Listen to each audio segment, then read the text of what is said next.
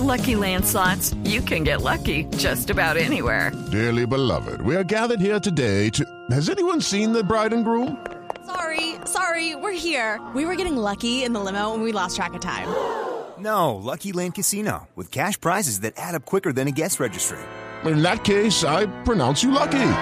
Play for free at LuckyLandSlots.com. Daily bonuses are waiting. No purchase necessary. Void were prohibited by law. 18 plus. Terms and conditions apply. See website for details. Hay cuatro homicidios. Tres, uno de ellos fue en la mañana y dos en la noche. Uno de ellos, otro fue dentro de su casa y otros dos paredes un asunto de sicariato. Esos sí los tenemos reportados para un auxiliar de la policía que fue asesinado cerca de las 9 de la noche. Ayer tuvimos, ayer tuvimos 500 riñas, una sexta parte de lo que tuvimos en el primer partido de Colombia-Grecia. 1.129 personas conducidas a la UPJ. Tuvimos 160 comparendos. Eh, tuvimos eh, 36 eh, sitios públicos cerrados por violación a la ley seca.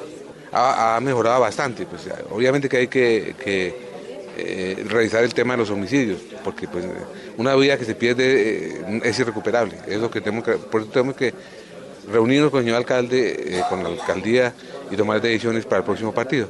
Pero que ha bajado, ha bajado. El primer día fueron nueve muertos, tres mil riñas. Ayer cero muertos, 500 riñas. Esa es la diferencia. Lo que pasa es que hay cuatro que son claramente homicidios, pero otros cuatro hay que definir qué fue lo que pasó. ¿Cómo es lo del policía? ¿Qué es lo que pasó con ese auxiliar? Bueno, mire, este es un caso muy triste. Esta persona de 18 años de edad, una riña que hubo entre Transmilenio, él intentó mediar en la riña, desafortunadamente una de las personas huyó y él quiso ir a capturarla y lo que recibió fue una puñalada a cambio.